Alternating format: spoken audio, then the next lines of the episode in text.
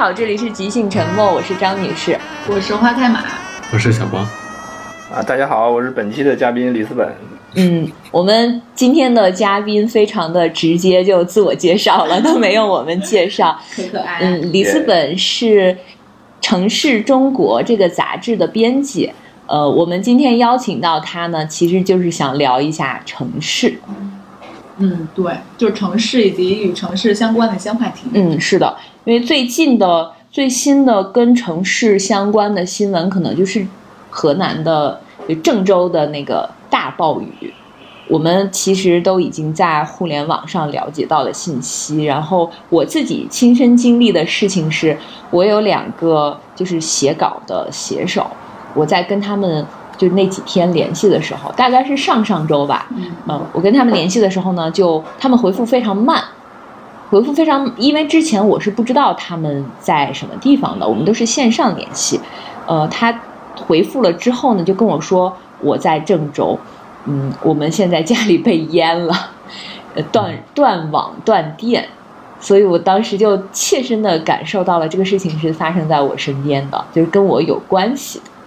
在这之前，其实呃，你们三个有吗？经历过这种什么特大暴雨啊，或者一些灾害啊什么的？其实前前几年北京不是二零一二年的时候有一次特大暴雨吗？我记得，嗯，那时也好像也死了一些人，但当时我不在北京，当时我在在国外，所以我就没有经历到那个事情，啊，就是看看新闻看到了，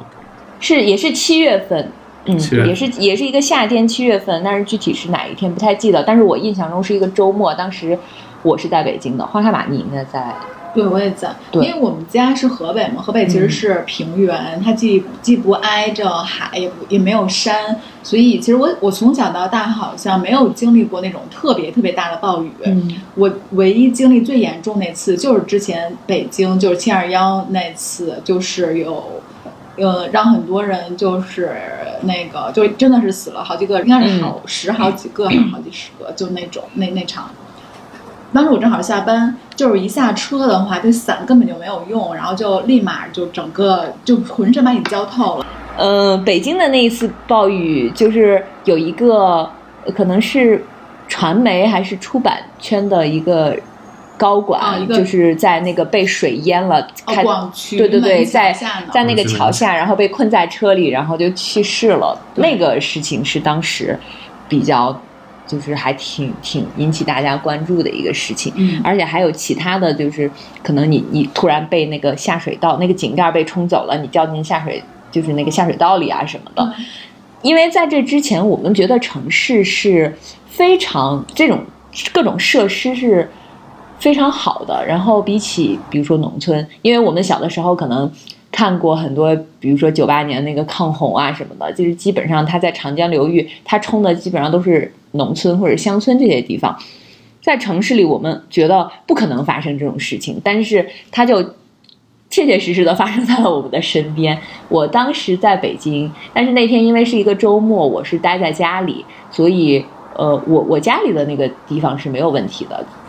我当时住的那个地方，呃，我也没有出门嘛。然后这一次是郑州，这也是一个大城市，嗯，所以我们就会觉得很奇怪，为什么会在城市发生这些事情？然后，呃，很多人就会措手不及，就他并没有一个什么应急预案啊之类的东西。李斯本，你有关注这个吗？嗯，话说，其实我第一次对。就是暴雨、洪水这些有，呃，直观感受是九八年抗洪的时候，但那时候其实我还在黑龙江老家，在，呃，还是一个学生啊，中学生。然后我妈她就是被组织上抽调，就是有一些那个省内各地市之间互相援助的那个，呃，就是干部的支援团吧，然后参与到齐齐哈尔还是大庆附近的那个嫩江的抗洪。因为那年不是除了长江水位很高以外，然后松花江、嫩江、黑龙江也水位很大。对，东北有几条大江大河。其实今年在那个郑州的洪，就是这个城市内涝之前，就先发生了嫩江的，也是挺大的那个洪水。所以今年因为总的来说还是气候反常，就是大的问题和小的问题包裹在一起了。然后城市的话，我们关注比较多，所以我们就会觉得啊，这个问题好像就在身边。但是如果比如说嫩江这种洪水，它可能淹的很多也只是那种野外啊什么的，然后又比较偏远，它可能网民也不会太关注，我们也许就不会觉得这个危机好像就在眼前似的。但是城市的问题确实像张女士说的，因为我们就生活在这里面嘛，可能你还没接到这个消息，这个水已经淹到面前了，这种情况都会发生。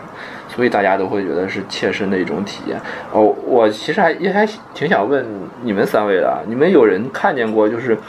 比如说暴雨或者是那个涨水情况下的时候，那种江面啊、河面那个马上就要淹出来那种感觉，你们有人看到过吗？我看到过，因为我家就在长江旁边。对，是的，是那是什什么什么感受？你能给我们描述一下？因为其实我是我我也是住在市区嘛，我也不是住那种就是比如说乡下或者是镇子上，因为那些地方可能它的江堤是比较看上去比较脆弱的啊，是可能是那种土做的。但是我这边的话，就是至少看上去是比较坚固的一种防洪墙。然后就是可能有一些，比如说江江边的一些那种清水的那种观景台，它可能会被会被水淹到。啊，对，就是上呃，大概从上个月开始吧，就是我家这边基本上也就是开始疯狂的下雨，然后有一天晚上，就是我就去江边散步的时候，就是看到那个，因为江边那些走廊那一块有很多那种建的那些雕塑啊，就是有些做成那种江边渔民啊，或者是一些船夫的一些造型，或者还有些像是螃蟹啊，或者是什么 鱼啊这些雕塑形状，然后我们都会根据那些。雕塑被水淹过的程度来判断，这个今年的水位到底怎么样？对，然后就是今年的水其实相比往年来说还是挺大的，因为我们最高处的那个雕塑就是大概是两个两个在钓鱼的小女孩儿啊，对，那个雕塑基本上就是被被那个江水已经差不多淹过头顶了，基本上到这个时候我们都会觉得有点紧张，就觉得好像可能下一秒之后就是可能那个水就会漫过来，但其实。就算把那个雕塑淹过之后呢，其实下面还是有一道那个后面有还有一道那个防洪墙，对，所以其实这个担忧在至少在我们家这边城市里面，呃，暂时还不会不会太存在，对，不是特别那么迫在眉睫的感觉。哦，还是蛮就是蛮活灵活现的那种感觉。嗯，对对对，是，对对对，就是，呃，我想说是我在武汉读大学的时候，我也看过那种很满的长江面。就是，就是你觉得那个水感觉已经离你离你非常近了，但是这个城市就是非常安全的度过了这这个涨水的危机，所以可能 我我想说的就是，像你说的那样，就是嗯，那些住在长江边地方的人，他们其实跟这个水的关系就是很亲近嘛。它淹上来，然后可能你看到那个雕塑，可能有一只螃蟹被淹了，你就觉得哦，可能要注意一下啦什么的，所以大家就会比较适应那个自然它的。嗯，危机涨落的状态，你自己也有所应对。但是如果在城市里面，或者是像郑州这样，它不是在大河通过的城市，可能人们就缺乏这样一种准备。所以这也许也是，也是很多人在这次那个内涝里面遇到很大麻烦的一个原因啊。我想，可能北北方城市确实还是缺少这方面相关的经验啊，就它城市的整个下水啊、排水的设计，估计也是没有办法。应付这么短时间内的强降雨，对这次我看到有专业界的人士也在谈，说觉得，因为很多网友认为，呃，可能是郑州这个管线啊什么各方面不完善，但是我看到有很多专家也说，就是我们还是要看这个雨的大的程度啊，它不是说完善的那个地下管网就能顺利给排走，它实在是太大了，这种情况下可能你什么管网都没有。没有办法直接给它 排走，也是原因之一吧。也许就是老天有点太厉害。嗯，还有一个就是，呃，那个你你处在这个河流的上游或者是下游的问题。就我我的老家在一八年和一九年连续两年就被淹过。嗯，你想我是一个呃北方城市，然后还是就是我们的那个城市里边只有一条很小的河流，应该是黄河的支流。嗯，我们的上游的城市，它有一个蓄水的一个闸，是有一个水库的。呃，我们那个城市呢是常年干旱，就是偏干旱。我们每年可能要花很多钱要去上游去买水，然后那一年呢，就恰巧那那两就是连续两年，第一年会严重一些，第二年呢可能稍微好一些，因为前面一年已经经历过了，就第二年可能这个应对措施好一些。之前下雨呢，嗯，是上游它就会把这个雨水储存起来，它不往下放。然后那一年是因为雨水特别多，集中在一天还是两天集中下，然后这个上游呢一看这个蓄水蓄的太多了，我要赶紧。开闸放水，然后又加上雨水大，又加上上游放水，就导致我们下游就被淹了。然后非常多的，嗯，因为我们那个地方是一个全国很有名的蔬菜基地，就是大家家家都是农民，家家都是种那种蔬菜大棚的，就被毁了非常多。然后我们那条河呢是，呃，因为常年干旱，可能我觉得也是这个市政建设有有一些问题，就是。那个河河道里可能已经没有水了，好多人就会在河道里种一些庄稼或者种一些东西，甚至是据说有在市区里边，就是在那个可能河堤旁边或者是河道里边盖了楼，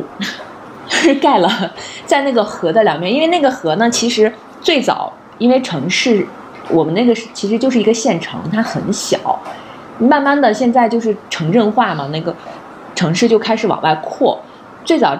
那条河经过的周边的地方其实并不是城市，现在呢就已经是城市了。然后盖了非常多的商品住住宅，然后河的两边是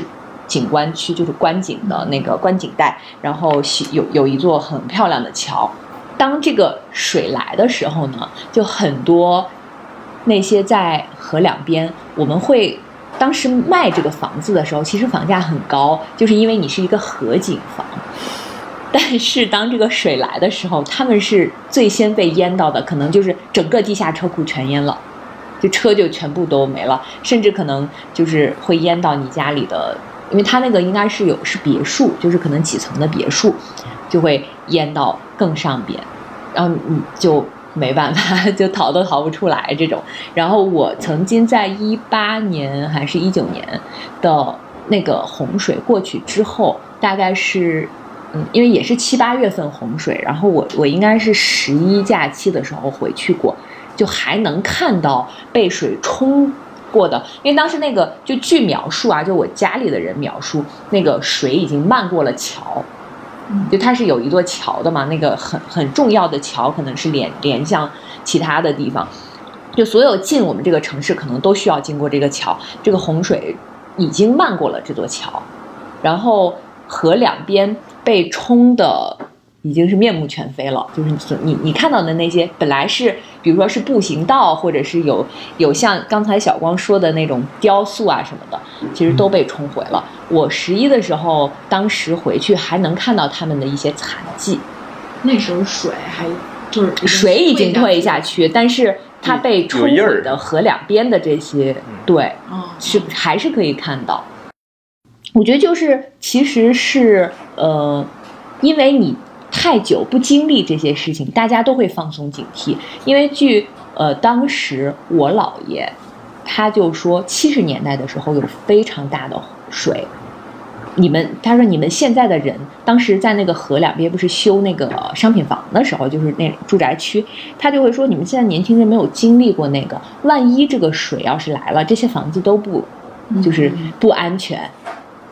所以真的就遇到了这样的事情。你像七十年代到现在也过去这么多年了，可能就是这一段时间，大家就已经不太在意这些事情，或者是他认为这个城市已经足够好了，足够安全了，不会发生这种事情。嗯，张女士的姥爷说的这种，啊，听起来像是老百姓的。就是素人经验一样的东西，就比如说 洪水啊，五六十年会来一次的啊，大家不能觉得关键是还没来啊，就就就盲目建设了。其实这种经验呢，呃，是对大自然的一种了解。然后我们现在的那个城市发展的，嗯，从就是战略上或者是规划的思想上来讲，其实也是根据自然条件的情况来定的。像刚才我们聊到的那个，呃，张女士说这个这个河道啊，它平时其实是干枯的，然后呢，嗯，有开发商就在里面建楼啊，旁边建楼啊什么的，嗯，如果是符合规定去建设的话，他在拿到批文的时候，或者是他在申请这个建设项目的时候，就是管理方面会告诉他说这块地方是生态上有什么什么样的限制的。嗯就是他会把张女士姥爷说的这个六十年可能来一次洪水这种危险性来告诉你，所以你就不能在这个地方开发，或者你就不能在这个地方开发超过六层的建筑等等。其实这些限制都是有的，但是呢，这些管理规定一方面在实际的发展当中，很多时候是会打折扣的；另一方面呢，人们就是。人的欲望也是无穷的，你会超越这种规定，你会心里面觉得，哎呀，反正已经二十多年、三十年没有来大洪水了，我在这里开发建房子也没关系，对吧？但是真的当洪水来的时候，你就想起来了老人的话，就是这样子。嗯不听老人言。就是一旦发生这种事儿，然后这种灾害就是不可逆的。而且其实是呃，我觉得是跟城市化进程太快有关系。就是我们那是一个县城，然后它正是我们现在在城市化急速扩张的，就是他们是主力军，因为一二线城市它已经没有办法再再这么大规模的扩张了。就是三四二呃二三三四线城市这种开始急速的扩张，可能原来是农村的地方，现在也变成了城市，它就需要这种大量的什么商品住宅啊，或者是城市配套的设施，所以其实可能有的时候你在利益的驱使下，或者是某些政策的驱使下，也就睁一只眼闭一只眼。李思文，你在的这个杂志叫《城市中国》，这是一个什么样的杂志？嗯，是这样的，就是差不多在十多年之前吧，曾经有一段时间呢，就是我们国家有非常多的关于城市的杂志。呃，这里面呢，大体上可能有两类吧，一种就是像《城市画报》啊、《新周刊》呀，他们这样的，就是由大众媒体，呃，来关注一些城市发展和城市生活问题、城市人的状态等等的。然后还有一类呢，就是像我们《城市中国》这样的，是由呃跟城市建设相关的这个行业的一些机构来呃办的杂志。其实目标呢，也是希望给老百姓来看。嗯，因为其实呃大的背景来讲，就是两千年以后吧，更多的人开始很关注自己城市的发展。这当然一方面跟大家的生活、投资什么的都有关系，另一方面呢，也是因为中国的城市发展很快。呃，然后整个的关于这个研究城市、规划设计城市、开发城市的行业也都发展很快，所以呢，这些行业的机构也有这种想法，就是想把自己对城市的看法和呃设计、研究、建设城市的一些做法来宣传出去，同时呢，也希望给呃各种各样的其他专业的人员、行业的人士还有读者。呃，一个机会来让大家一起讨论城市应该怎么做才好，所以就是《城市中国》杂志是从这样一个环境当中呃成长起来的，然后是由一个呃专业的规划设计院来投资办起来的，但其实主要的工作人员呢也都是有有过媒体从业背景，但是大家都十分关心城市这个话题，所以才聚集在一起，嗯，是这样的。那你们平时就是专门研究城市？对的，我们内容上面呢，就是可能大的分两类，一类就是研究单独的某个城市的情况，比如说我们这两年有做过，国内外的城市都有，就是以一个城市本身为专题，比如说伦敦、巴黎、成都、温州这样的，国内国外都有。然后研究这个城市的时候，我们可能。呃，大半个编辑部的人吧，都会扑过去。当然，国外的可能可能做不到。国内的城市的话，我们就会十几个人一起去调研呀，一起去体会呀。当然，很多工作跟普通的游客也很像，但是也会去采访这个城市的一些大佬啊，研究这些城市的其他人啊，关注这个城市发展的一些呃名人啊、作家呀、记者呀，然后包括各行各业的。呃，工作者还有普通市民，这些我们都会去听他们对这个城市的想法。然后另外一类就是我们会去，呃，从城市问题的角度去关注。比如说我们做过，呃，关于居住的，啊，关于老龄化的，然后，呃，关于这个城市群，然后关于航运，这些都是城市发展当中，某一些具体的行业，他们自己呃有自己的运行规则。比如说工业的话，它可能就是在生产、制造、销售啊等等。呃，但是它处在这个城市的时候，它又会有自己的条件和影响。然后很多人也会从行业发展的视角去关注这些问题，去考虑，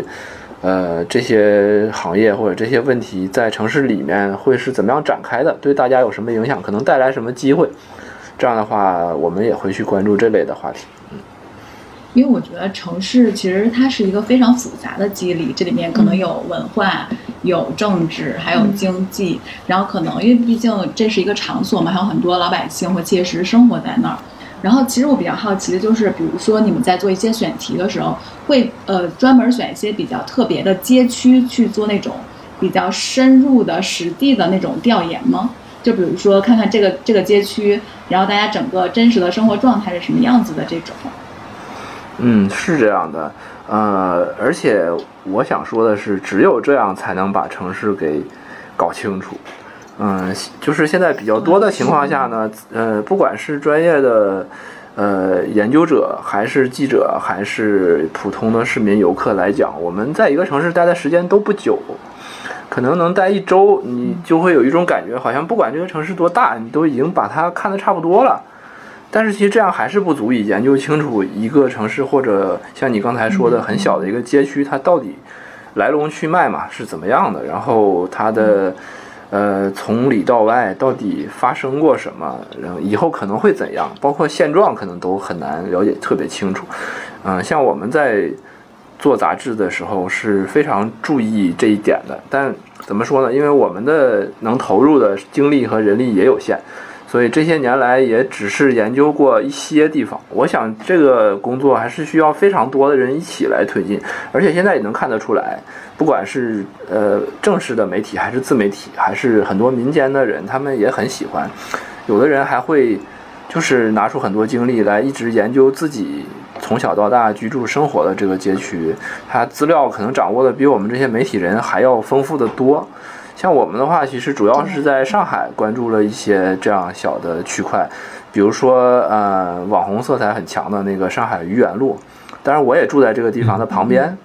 啊，然后呃我们也是和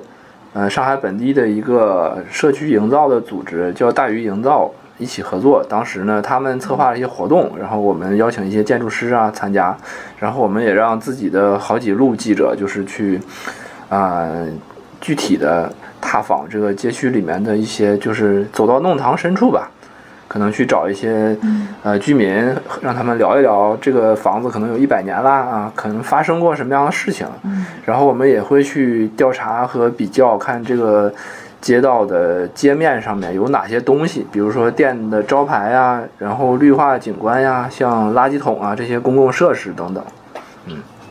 因为我最近不是在看那个美国大城市的那个死与生这本书嘛，然后我看它前面的时候，作者就写，他说其实像在美国一些城市，然后有些街区看起来会，就是它可能修建的会很高级，但是其实那些街区呢犯罪率很高，然后有一些街区可能看着就。就是所谓，如果被专业人士可能会称为贫民区，但是它的犯罪率会很低。他说，其实呃，它里面有一个观点，他就说有些街区其实是当地居住那些人会成为这个街区的一个自动的一个监督者，就是视线很多生活在这里面的人，他的视线会投注到这个街上。然后相当于就有一个无形的监督，这不就朝阳大妈吗？对，我突然想起像我我家那块儿，因为对我家那块儿，因为是非常小的一个小地方嘛，就那条街上人大家都认识。然后如果说来一个陌生人的话，其实呃你可能会受到一些注目礼，别人会看你。但是我觉得这在一定程度上其实真的杜绝了很多就是恶性事件的发生啊什么的。我家那边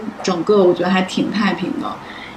这其实就是大城市和小城市的一个区别。就是像大城市，我们经常会说它有很多好的地方，有很多优势，但是就人与人之间的感情就太冷漠了。我可能住在这里住很久，我也不知道我的隔壁住的是什么人，大家互相也不像是我们以前，因为我我跟花开马应该是从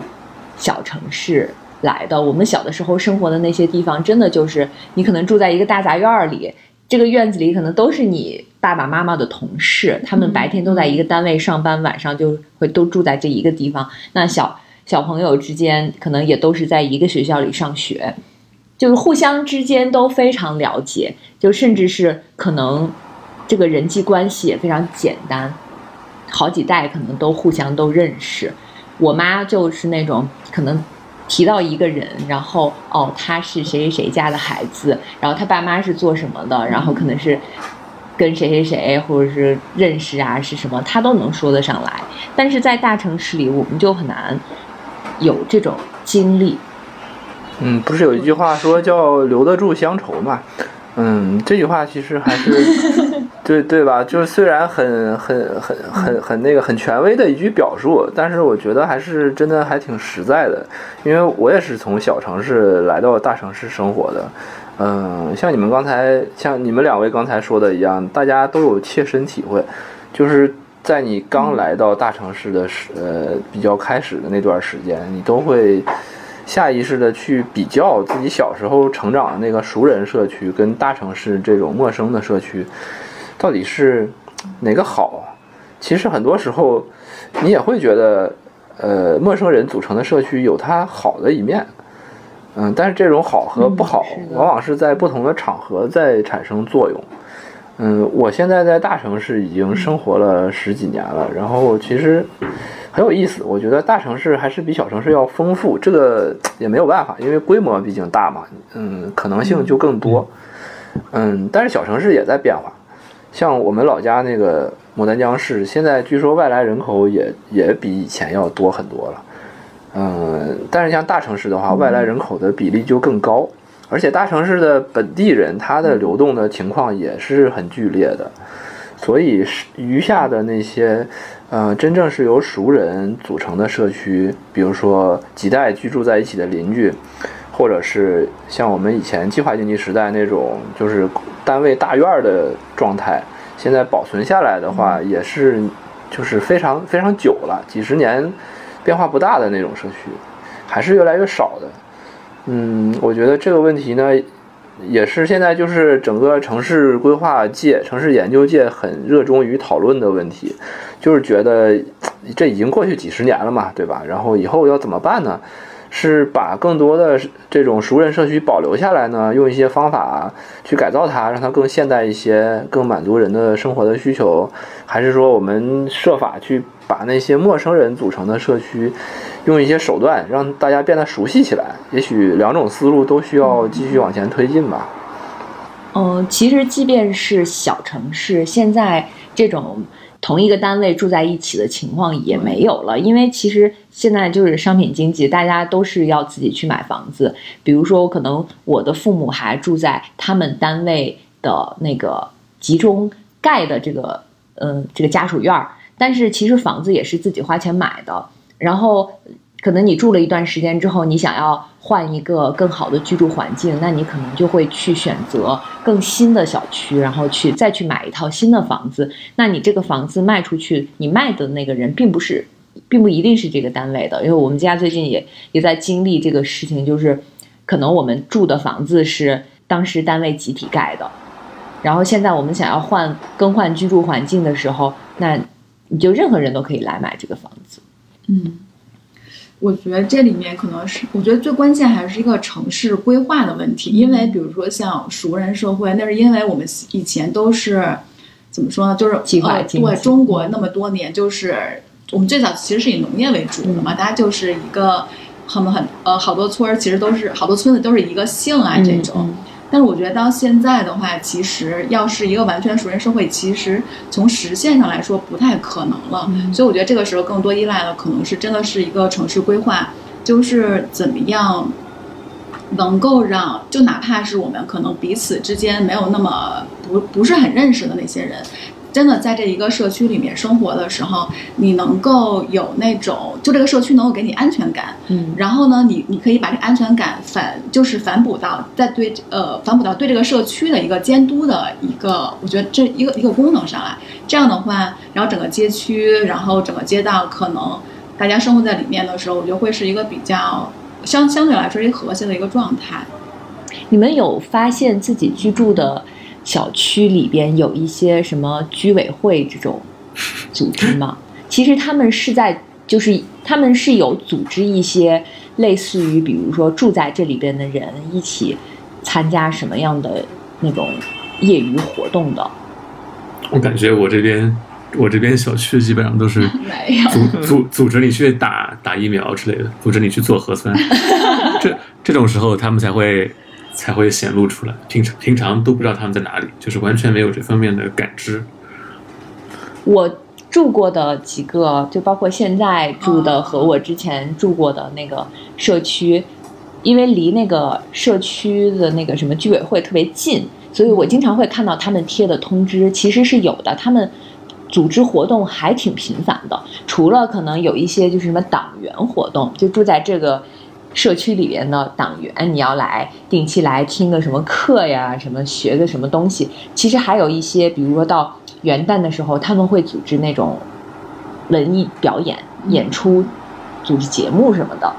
然后还有的时候，比如说什么妇女节呀、或者是嗯儿童节呀、他们其实都会组织活动。我经常会看到那个通知，我觉得可能还是跟社不同的社区的这个成熟度有关系。有可能。嗯，但是坦白说，让我最有安全感的，其实真的是大爷大妈们。就比如说，因为因为呃，他们可能确实，就是我觉得大爷大妈，你有的时候看我在北京，其实租过好几个小区，然后基本上一进小区之后。呃，就特别活跃的都是那群人。他比如，因为他他们有的时候需要带孩子嘛，嗯或者是在下象棋啊什么的。其实我觉得他们的整个参与度跟活跃程度会比较高，而且那群人呢，他们可能会比较喜欢，像我爸妈也是，他们没事儿就是喜欢在外面聊天儿，几个人嗯就是聚在一块儿聊天儿。然后这个时候吧，就有点像安全员那种，你从他们身边过，家长里短都知道。对，就是你从他们身边过，你会觉得很有安全感。就是你，你就算有什么事儿，他们求助，你也会觉得。我特我特别好奇北北京的大爷大妈跟上海的大爷大妈有什么区别？那李思本老师可以回答一下。我觉得就是主要的这个大爷大妈的风格应该都差不多，主要是他们聊的那 聊的事儿的内容，他们玩的游游戏，还有他们喜欢的东西什么的，可能有些不一样。嗯、我这人是是比较喜欢和老年人聊天搭讪的。然后我是感觉，其实花海马说的那种情况，就是就是这个社区的基本盘，这些老年人群体，他们让你感到安全，是一个很真实的事情。嗯，就是他们有有的时候呢，因为老年人他们是这个社区有点像是守土者一样的，他们会特别在意有什么新的那个不确定的因素出现，可能会让他们的生活变得不安定。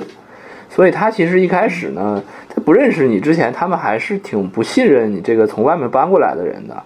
尤其是年轻人又是个外地人，他可能觉得，哎呀，你还没有学会我们的这个生活的规矩，我恨不得把这个一九五零年的这个生活方式先教给你，你你练一练，让我看看，及格了你再住进来。但是吧，如果你真的是倾听他的想说的话一段时间，可能十几分钟之后，他就会觉得你这人还不错，就你居然这个年轻人肯肯跟我聊一会儿，所以真的是我感觉也许。嗯，就是很很多年轻人会觉得不想参与这些社区的事情啊，不想跟这个大爷大妈，嗯，老是就是产生什么关系，怕麻烦之类的。嗯，我觉得还是有点关系更好。就是像花海马说的，嗯，我不知道你们是不是有孩子啊，我也没有孩子，但是我看到很多人他们会觉得，如果是嗯，认识这个社区里面一直在活动的那些老年人，然后自己的孩子在在小区里玩的时候会更放心，因为大家都会帮着你看到这个孩子去哪儿了，是不是有遇到危险啊什么的。说到底还是大家能够彼此有产生关联是更好的，但是年轻人可能更喜欢网上的那种虚拟社区的人际关系，然后老年人他们可能没有办法那么数字化，就是不是特别接轨，但其实他们里面的很多人也是很容易被微信诈骗的嘛，就是大家也有不同程不同程度的那个数字化，啊、可能大家的节奏不在一个一拍上。但是我在上海接触的有一个情况，我觉得也是蛮有意思的，就是其实居委会啊什么的那些基层管理组织的人，他们也很希望年轻人能够参与到社区的事务里面来。嗯，但是他们一方面受制于太多的那个行政工作给他们带来的压力，嗯，比如说要疫情啊，又要这个，比如说整治一些违建啊什么的，就是真的是每天忙的没精力。再一个，其实这些居居就是呃社区工作的人员，他们很多人年纪也不轻，他们也不是特别知道怎么样跟现在的年轻人，尤其是二十岁以下那些更有活力的人去打交道，大家说什么话更能聊到一起去，他们也不是特别清楚。所以，嗯，也许还是需要更多的努力吧，或者是更多偶然的因素让大家走到一起。嗯嗯，是。所以我真的比较担心的一点，城市建设就是把城市建的看起来好像很整洁、很漂亮、很干净，但是其实就没有了烟火气。我真觉得，如果一个地儿让我看不到大爷大妈们，我会觉得这个地儿太冷冰冰了。就是像我有的时候，呃，回家晚啊什么的。嗯，你如果远处能看到有几个老头在那儿 下棋，或者 你就会觉得，哎，好像就心里面会比较有谱的那种。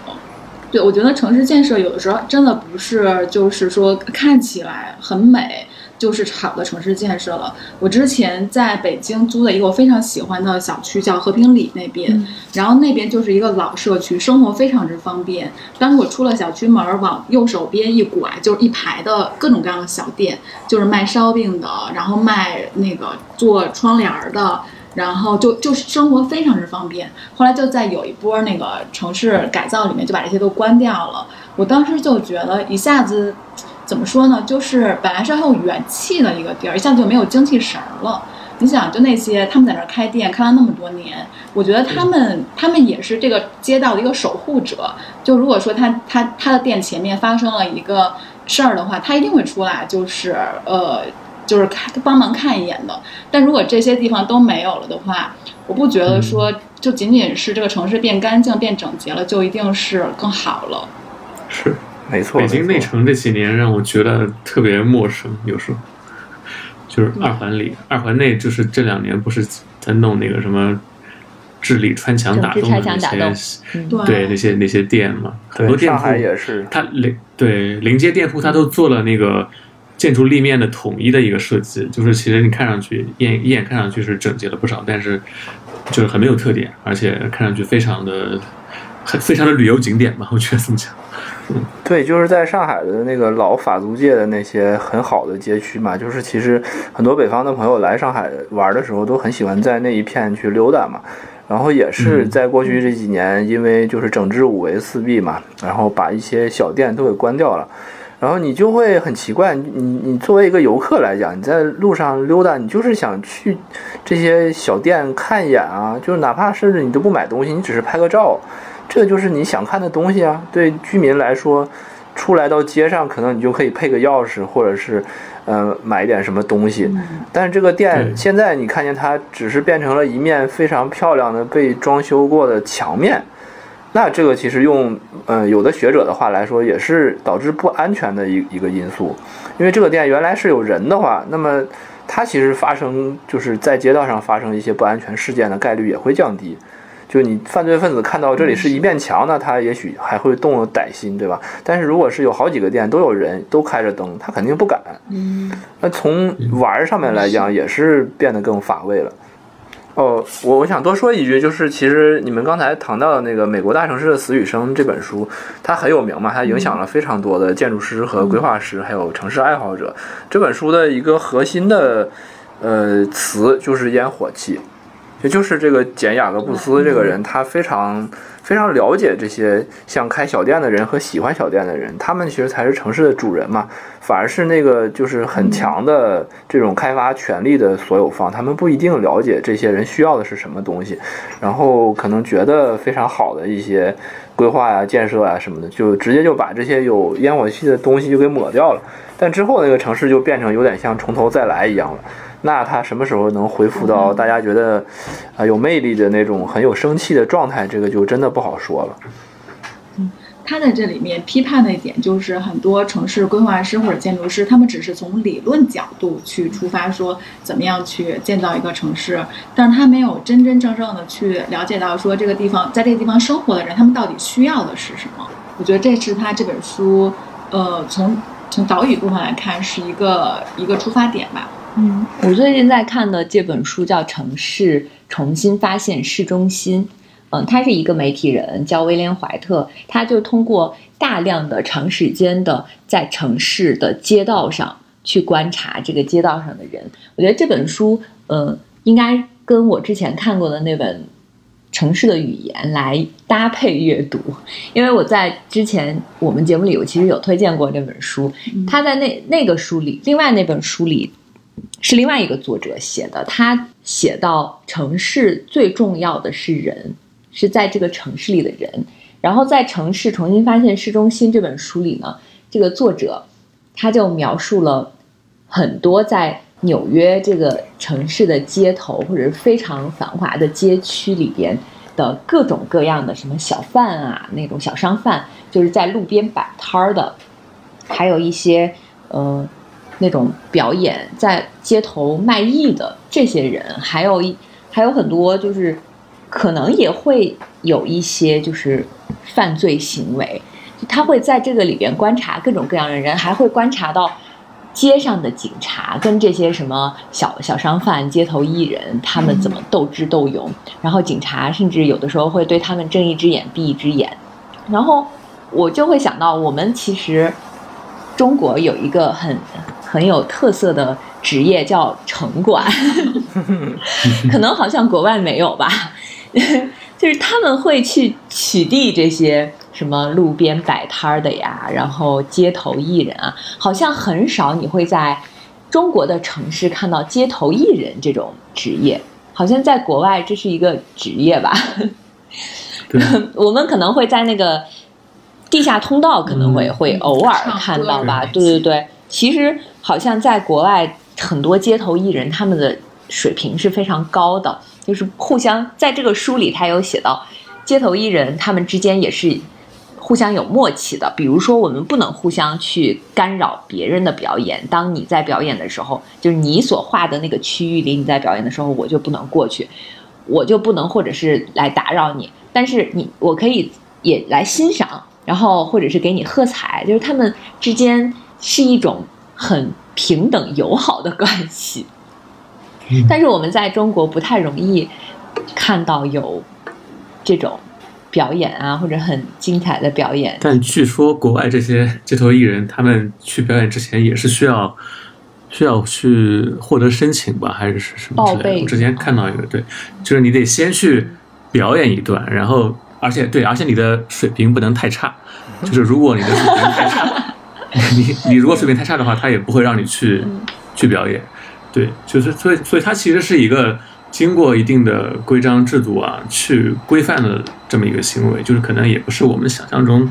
那么随意，就是随便一个人都可以去，都可以去演。哦，说到这个，我觉得是个很好的例子，哎，就是，呃，上海也是有这个持证街头艺人制度的，嗯，据说是大概五六年前开始的，开始实施的一个创新政策吧。嗯，就其实因为我也是音乐爱好者嘛，我我觉得，嗯，这个里面可能还是有比较复杂的原因。有的城市呢，它可能那个艺术民间艺术氛围它很强，就是大家可能随便谁站起来都能来两段这样的。嗯，但是有的城市它可能就没这么厉害。嗯，如果是那些民风如此的地方，它可能根本就不需要申请或者认证，这个就是他们日常生活的一部分。但是。特别大的城市，或者是没有什么这种方面的禀赋的城市，它可能这个东西太稀少了，就会变成一种资源，资源就变成一种权利。嗯，然后这个大城市的管理方，他可能会觉得啊，当你在表演的时候，一方面也是一种，呃，公共空间占用资源的行为嘛，然后你还可能因为聚集了人来围观，可能会有点不安全因素。另一方面，你你唱的歌是否是符合？呃，核心价值观啊，是否是积极正面？可能可能对这个小孩子有一有一种正面的引导作用啊什么的，他们可能也会在意这些。所以就是这几年上海实施的那个持证街头艺人制度以后，我我们有些时候在私下里面也会聊，就是感觉嗯，好像还是最早获批的那几个人，他们一直在演，好像没怎么看到新的人申请这个证，但是那几个人好像也没什么创新。对吧？他们好像这个位置也很固定，嗯，都是被管起来了。但艺术是能被管起来的吗？我觉得还是很值得讨论的，嗯。但我我看到有一个现象还是蛮好，不知道你们在北京有没有发现，就是，呃，上海在很多的那个商场，还有一些比如说火车站啊什么的那种公共空间里面，有有机构赞助吧，可能还是有那个 NGO 在参与运作，就是布置了一些公共钢琴。我知道张女士是会弹钢琴的，然后，呃，在大城市其实蛮多人都，他虽然没告诉你他会，但是他其实也都能来两下子。反正我在外面很多地方，我看到公共钢琴的时候，都会刚好碰到有人在那里弹，有的人真的是 手法不凡啊，也有乱砸的，我也会上去乱砸两下。但这个东西的出现，就是会让人觉得啊，好像是各方面还是有意义，希望能够在在这个街头艺术方面，因为这个事情它还是有意思嘛。放一个钢琴在这里，可能也不需要特别多钱，但是它会给人一个沟通的机会，我觉得还是蛮好的。嗯嗯我从来没有在中国的城市里遇到过，我只在首尔遇到过。啊，你有去就是弹吗？一个呃呃有，就是很很意外的发现，就是在一个空间里边，就是它是一个呃叫 DDP，就是他们东大门那边有一个很有名的，就是设计中心，里面有商场啊，有什么是就各种对公共空间，嗯它就在某一层的那个，它它的那个设计很有特点，它其实是露天的，但是它那一部分是有顶上有那个遮挡的，就放了一架钢琴，然后外边它的那个整个钢琴的外观是被涂鸦了。就特别画的特别花里胡哨，就是五颜六色的，很好看。但是它的琴可能也是，嗯、年久失修，有很多琴键不出声，然后其实手感也并不是很好。但是我当时碰到的时候，确实是有人在弹，而且周围有围着几个人在看，是年轻人。然后那个人弹的是爵士乐，非常好，嗯，厉就害。他弹的很好。嗯嗯，我在机场，国外的哪个城市我忘记了，可能是我觉得国外可能是维也纳还是哪里？对，机场听到有人在那个公共钢琴上弹，还挺好。我觉得机场也是一个挺适合放钢琴的一个空间。嗯。哎，所以我觉得城市其实多应该建造，就是多出现一些这种可以让彼此沟通的东西，比如钢琴室，像嗯。上期，哎、上期呃上上期我跟小光聊那个日本的选书师那期，像很多嗯。公共场所他们也会放很多书嘛，我觉得这种其实都是一种表达的手段跟方式。嗯，对，就是在这个城市重新发现市中心这个书里，它有一章专门是介绍这种公共空间的设计，就是它里边就会提到，比如说在一些什么地铁站啊，或者是在一些交通枢纽，嗯，或者是它会专门建造一些那种商场啊，还有就是在某一些大城市里，他们嗯是有那种什么公共的书摊儿。就是专门去你你去逛卖书的，有点像我们的那种什么书市啊，或者是嗯什么地方，他就都会在这种有一些专门建造或者规划出来的地方，然后他会就是呃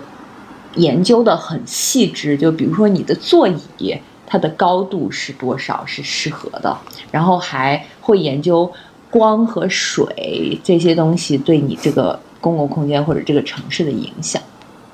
对，我也想提一句，提一嘴，这个这个不好意思，我还插一句，就是《城市发现重新发现市中心》这个作者，这个威廉怀特，他跟美国大城市的死与生这个作者简雅各布斯他们关系很好，就是在他们那个年代，就是他们两个人被认为是就是在在努力呼吁推进要重视这个烟火气，要去更仔细的观察研究城市，尊重人的选择，这样的有有点像两杆大旗一样的。所以他们的书其实在美国影响都一直很大，在国内的话，就是简雅各布斯的影响要更大一些。但其实威廉怀特的书我也看过有两三本了，其实他就是像张女士刚才说的，他会做那些非常细致的，让就是今天的人觉得你。有这时间干啥不好？你就蹲在那儿，居然一直在就像数羊一样看路过多少人，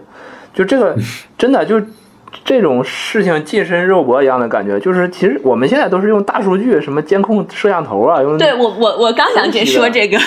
对，他真的就是人站在街头去看。是的，虽然也许那个年代可能没有那么强的技术吧，所以可能真的只是得调查员亲自去看去。但现在我们有了这个技术以后，也许反而忽视了就是真正你要关注人的这些因素，反而你就你就变得有这些数据，但是你并不懂城市。这个也许是我们现在遇到的一个很大的问题，嗯，是，我觉得真的确实还是要关注人。我这几年有一个比较直观的感受，就是，嗯，我非常喜欢夏天的一点是，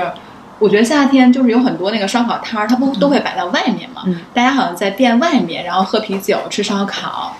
我其实还挺喜欢，就我如果走在这条路上的话，我还挺喜欢路两边有这种人在外面的，嗯。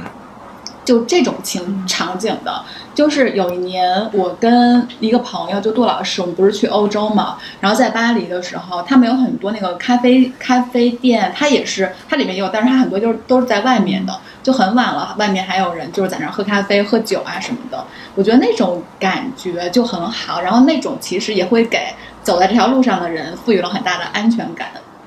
就比什么都关在里面，其实我觉得让人出来。这个其实还是一个挺好的感受。我觉得烧烤摊儿这个吧，我我要说一个我的经历。就我小的时候呢，嗯，我大学是在济南上的，在济南这个城市呢，呃，有很市中心的地方，就是我们很熟悉的什么趵突泉啊、大明湖啊，就是靠近他们的地方，有一个回民社区，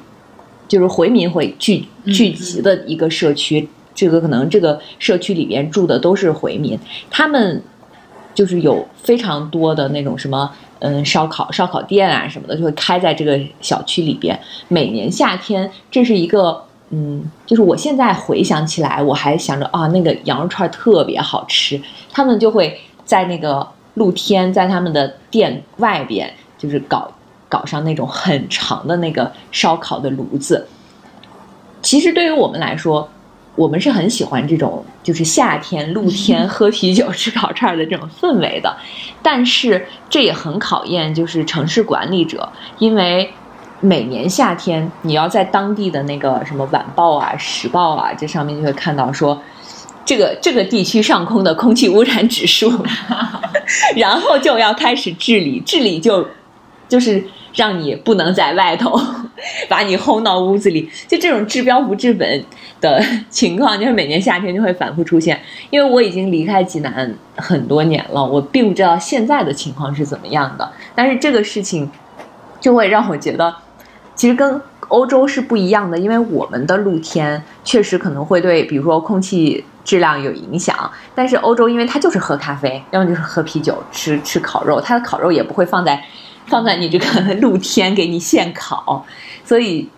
就这个其实是对城市治理者的一种一种他们能力的一种考验，而且你的城市越大，出现的情况和状况就会越多，就非其实是非常考验管理者的。嗯，我也来说一个例子吧，就是上海有一个田子坊，你们应该就是要么也来过，要么也知道吧。就是这个田子坊呢，被一直被视为就是创意产业发展的一个先锋案例吧。它确实也是做的比较早，然后最早是由那个画家陈逸飞，他现在已经不在了嘛。陈逸飞当时比较早的入驻，然后带了一些艺术家进来。但这个地方现在大家都知道，它已经变成一个就是以消费店铺为主的一个，呃，但是老建筑本身还在这样一个街区，就已经没有特别多艺术的痕迹了嘛。然后就是这个上海的南锣鼓巷是吗？对，就是上海南锣鼓巷。然后这个地方呢，其实它比较一直有争议的一个点，就是因为它的二楼、三楼啊，很多房子还是原住民在住。然后一楼的店，它如果开烧烤什么的，那个烟往上一飞，就是上面的居民。过去这些年，可能一直就是在一边享受这个街区变火，然后可能收到一些租金收益啊什么的，另外一边又要又要就是被这个，呃吵闹啊、炊烟呐什么这些影响，然后影响他们的那个居住的感就是体验。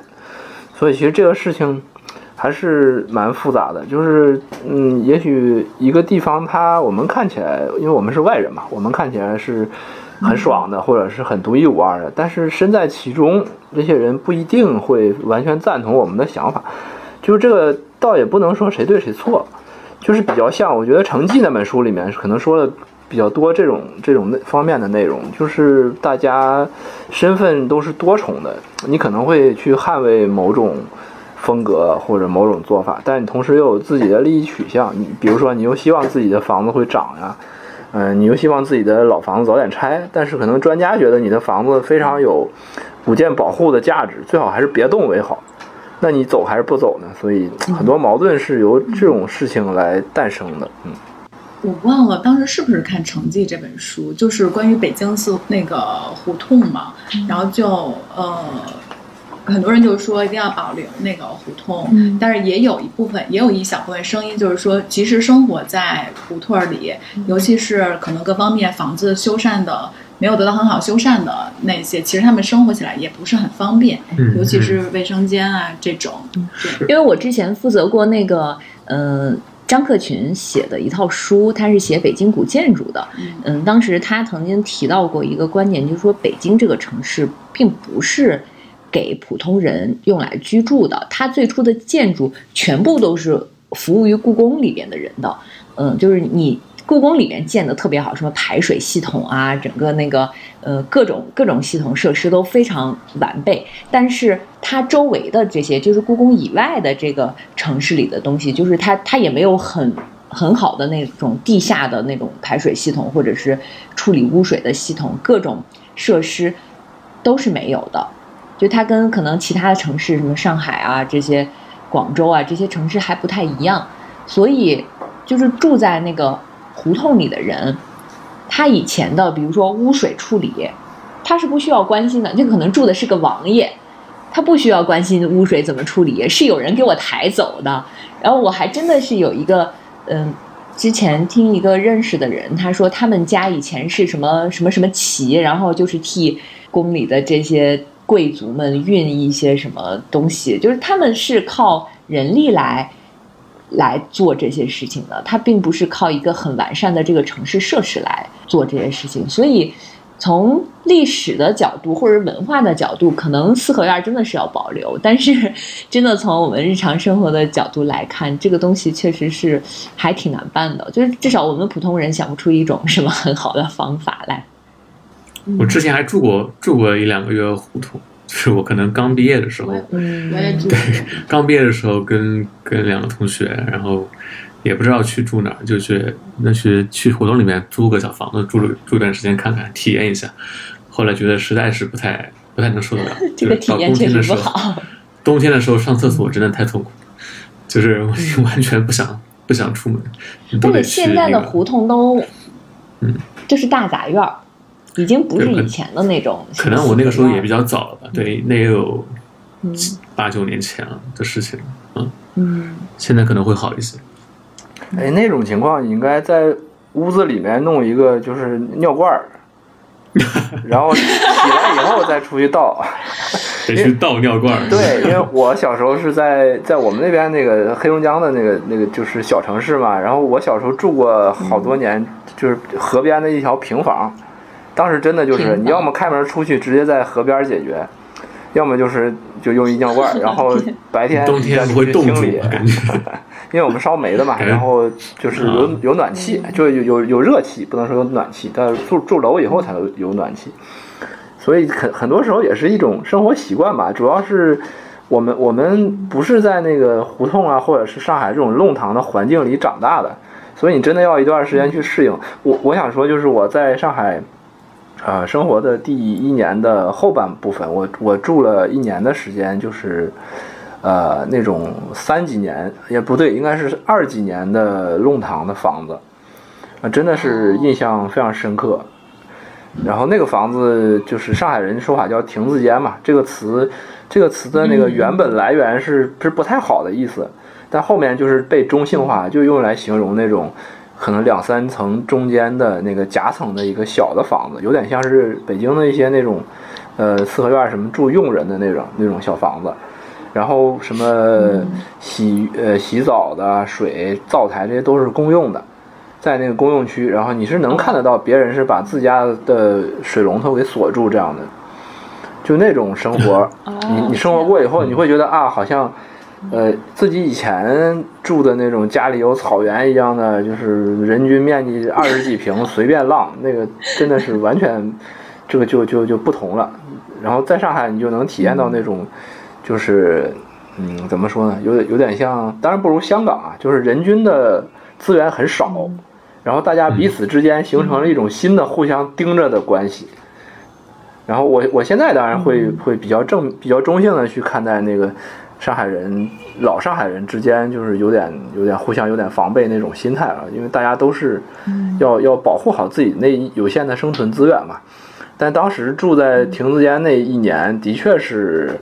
呃，见到了很多很有趣的事情。嗯，以后有机会可以慢慢跟大家讲。嗯，其实你看北京那个胡同，就每个大门外面也都是一排的电表，就是一家一个电表的这种。对，这个还是后来又重新。就是可能安装的这种新的电表，就是比如说我们都住在一个大院里，但是你家有你家单独的线，我家有我家单独的线。嗯，哦，对了，我刚才有一句话忘记讲，就是就是这种局面它其实是有原因的，这而且是很明确的原因，就是因为四合院也好，弄堂也好，以前呃呃，就是还有那个上海那些老房子什么的，它以前其实是不用住这么多人的。就完全是这种一加一表、一加一水龙头的状态，这种紧张是因为人的增多，然后流动加强才造成的。以前可能上海那一栋别墅，它只住一户有钱人，当然不会有这种这种资源争夺。然后上海就北京的四合院也是嘛，可能只是住一户这个王爷家什么的。所以现在用现在的逻辑去，用现在的需求。去呃占占用以前的那种有限的那个空间资源，当然是结果当然是紧张。就是像北京或者上海这种一线城市，它出现这种情况，就是跟当时可能呃是在四九年以后，你们你们知道你们知道北京的那个呃劲松，嗯，劲松。它是一个很大的那种大型的居住社区，呃，当时是集中建在大概在七几年还是八几年的时候，集中建那种一下能入住好几万人的社区，就是因为当时呃，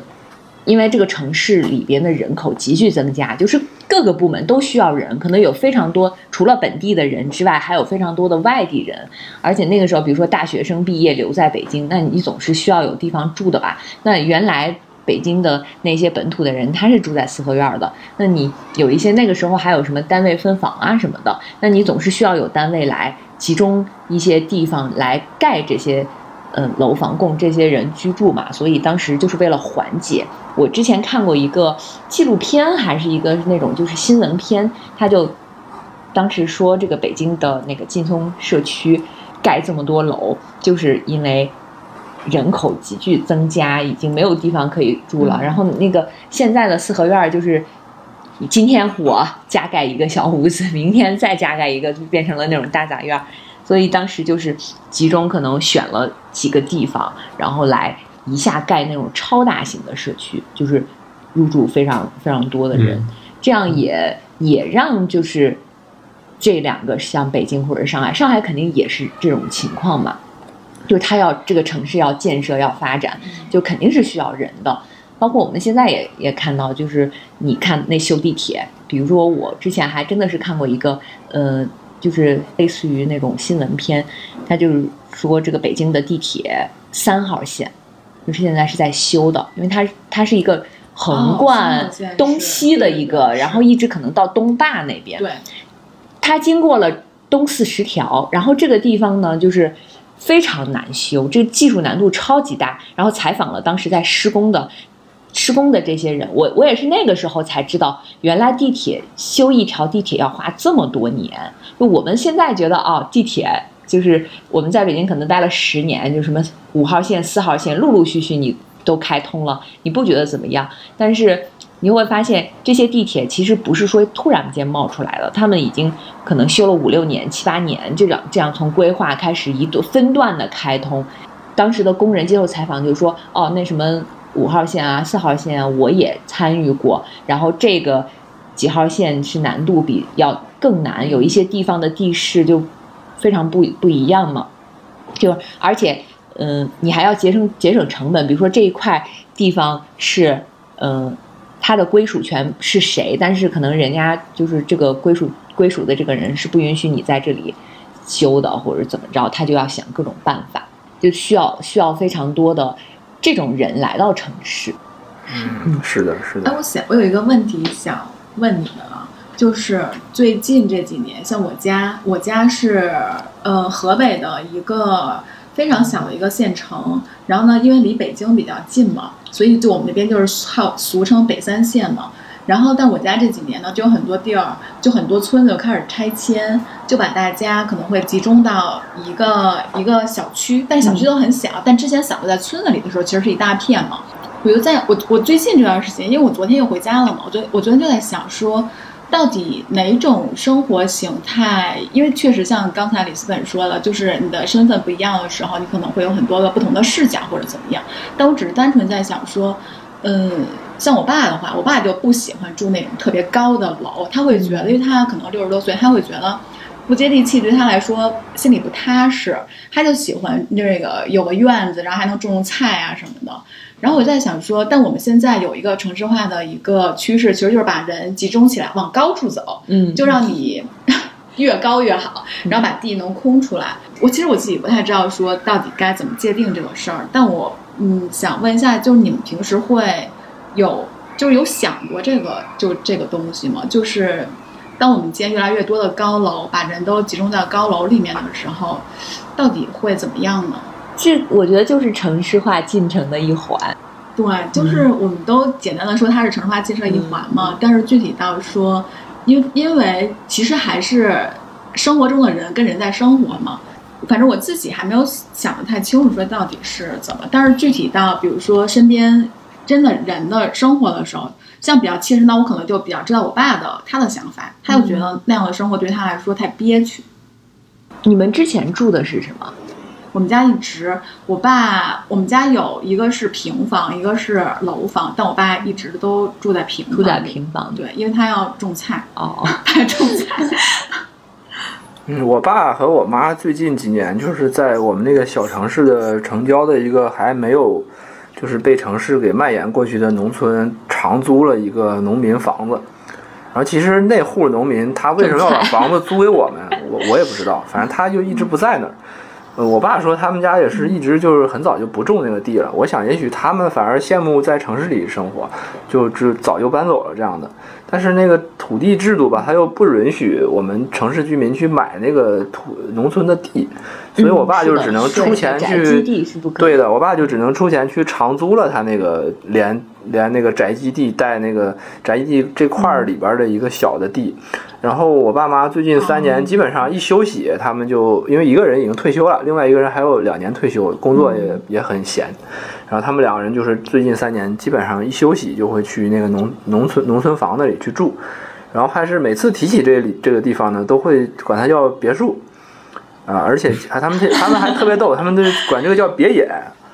哎，明明知道这个字，对，明明知道这个字念 树，非非说叫别野。我爸妈好像也爱这么说。就是特特别喜欢那儿嘛，然后就在那儿种菜呀、什么的。然后经过了第一年、第二年的历练，第三年我妈终于可以把她种的菜都比较好的种活，然后能够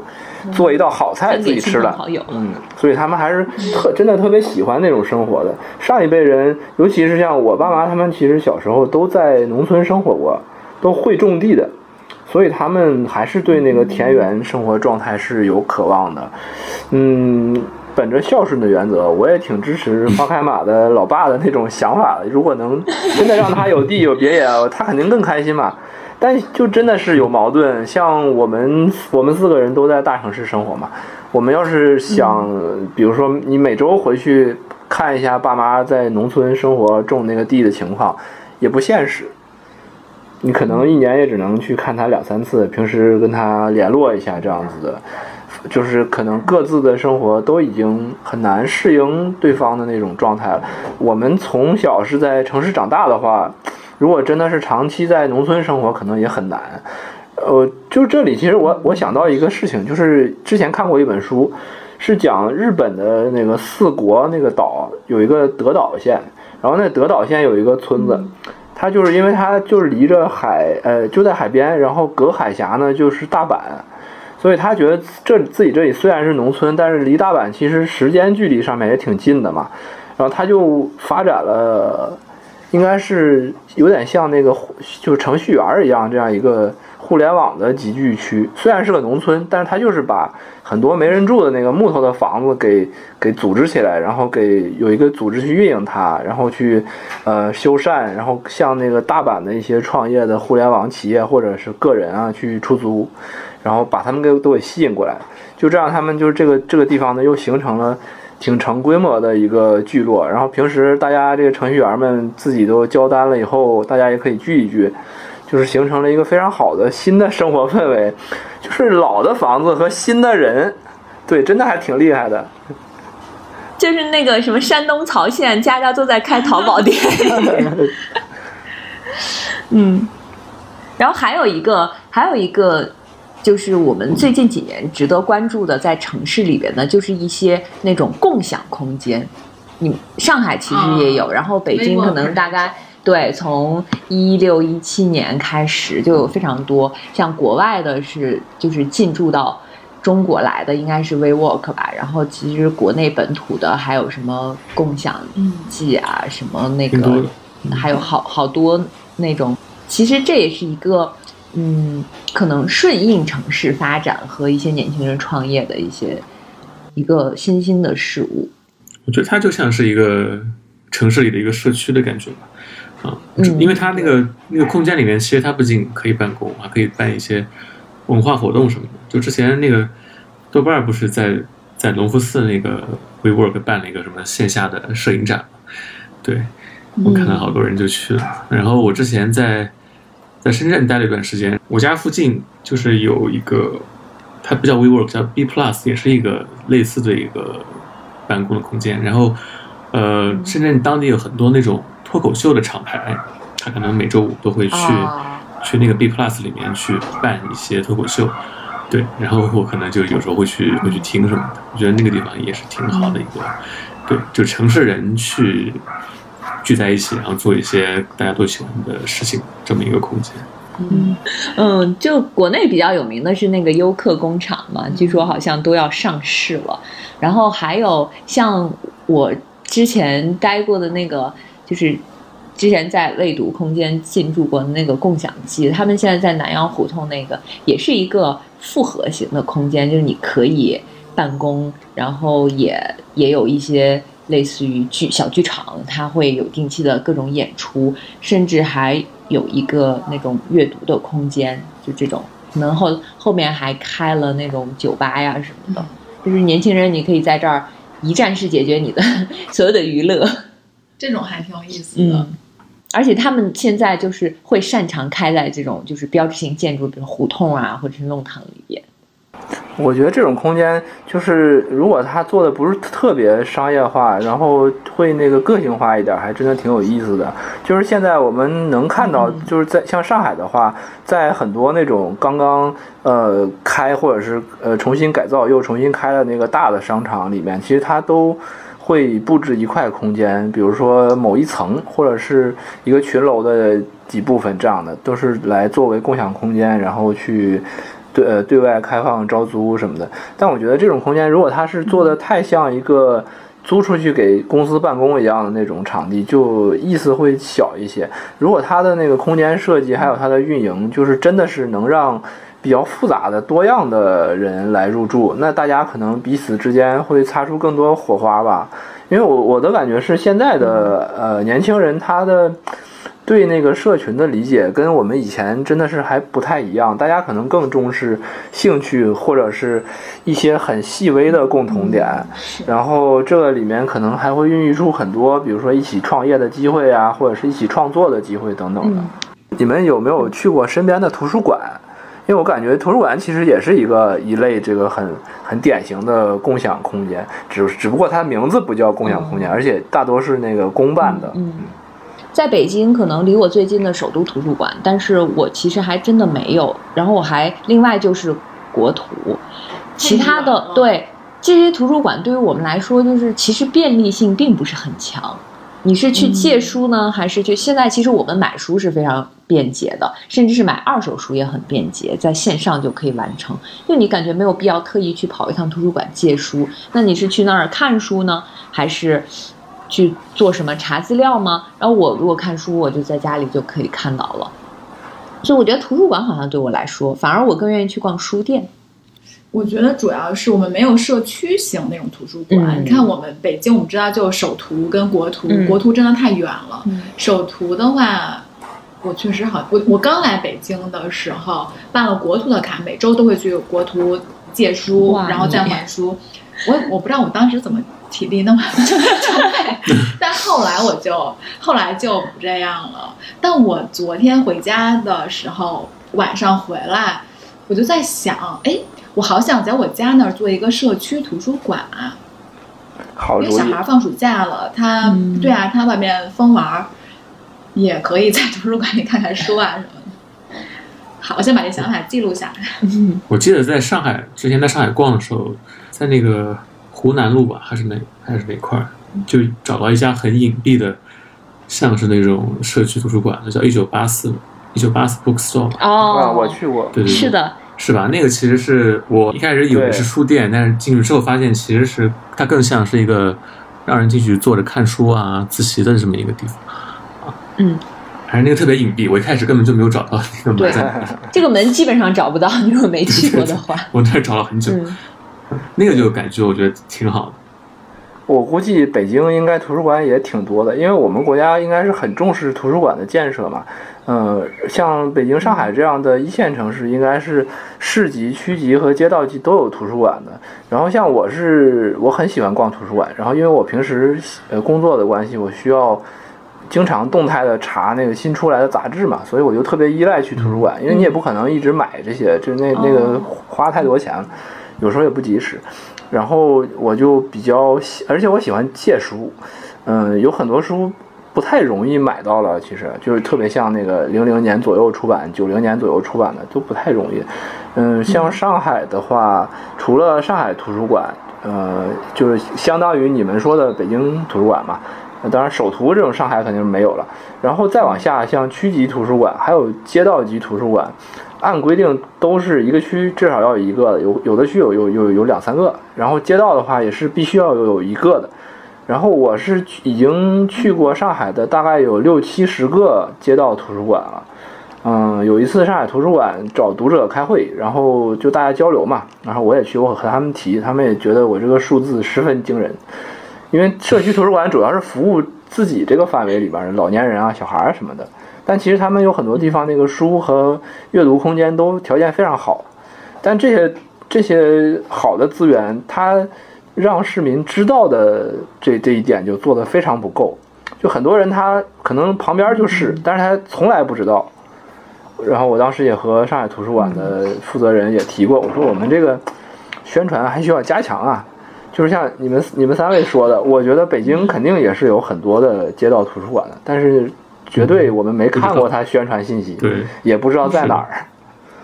对，也许从从身边的开始拔草，看看是一个什么样的空间，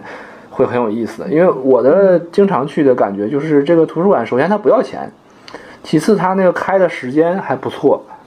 然后又很安静，就真的是一个适合学习，然后适合随便阅读的地方。然后也是很安全的，而且也也基本上都是厕所呀、供水啊，还有空调啊那些空那些基本的设施都是很完善的。嗯，我我也是建议，如果我们的听众有人喜欢去逛图书馆的话，可以把你的经验共享出来，让更多的朋友能有个机会去找到。嗯，我们今天跟李斯本非常开心的聊了关于城市的非常多的话题。嗯、如果我们的听友里边有对城市这个话题感兴趣的，可以给我们留言，把你的一些想法，或者是在我们聊的过程中你产生了共鸣的地方，呃，也可以给我们留言，告诉我们你在哪个城市，然后你的城市有什么有趣的地方，或者有什么有特色的点。嗯，那我们今天就到这里。我们下期再见。好，拜拜拜拜拜。Thank